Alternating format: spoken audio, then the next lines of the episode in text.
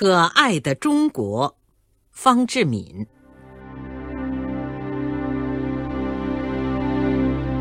朋友，中国是生育我们的母亲。你们觉得这位母亲可爱吗？我想你们有和我一样的见解，都觉得这位母亲是蛮可爱、蛮可爱的。听着，朋友。母亲躲到一边去哭泣了，哭得伤心的很呀。她似乎在骂着：“难道我四万万七千万的孩子都是白生了吗？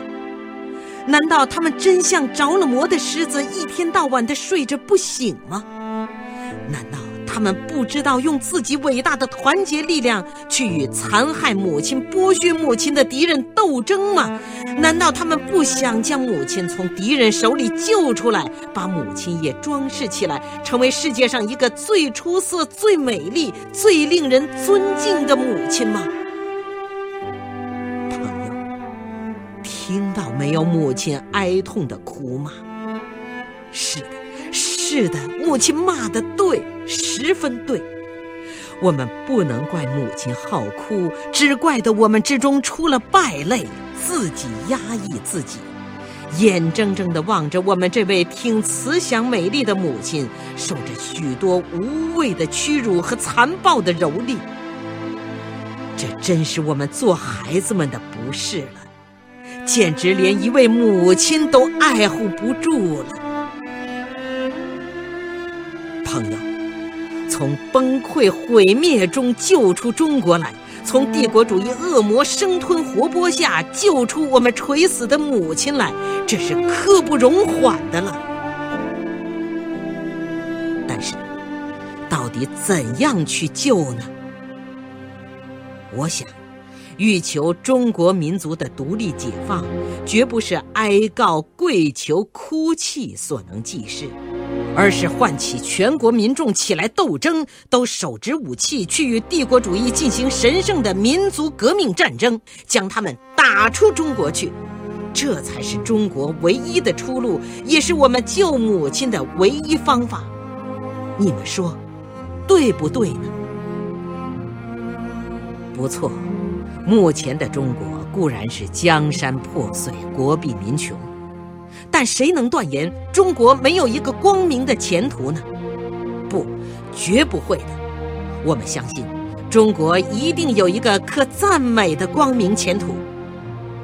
中国民族在很早以前就造起了一座万里长城和开凿了几千里的运河，这就证明中国民族伟大无比的创造。中国在战斗中一旦斩去了帝国主义的锁链，肃清自己阵线内的汉奸卖国贼，得到了自由与解放，这种创造力将会无限的发挥出来。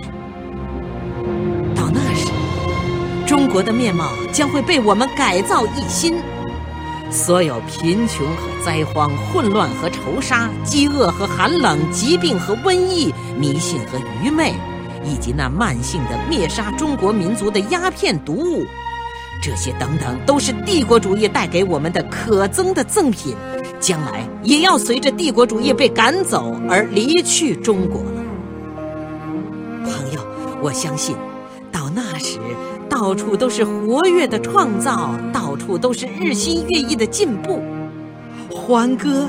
将代替了哀叹，笑脸将代替了哭脸，富裕将代替了贫穷，康健将代替了疾苦，智慧将代替了愚昧，友爱将代替了仇杀，生之快乐将代替了死之悲哀，明媚的花园将代替了凄凉的荒地。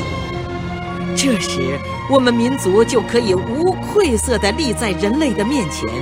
而生育我们的母亲，也会最美丽的装饰起来，与世界上各位母亲平等的携手了。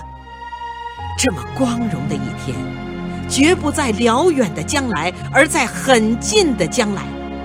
我们可以这样自信，朋友。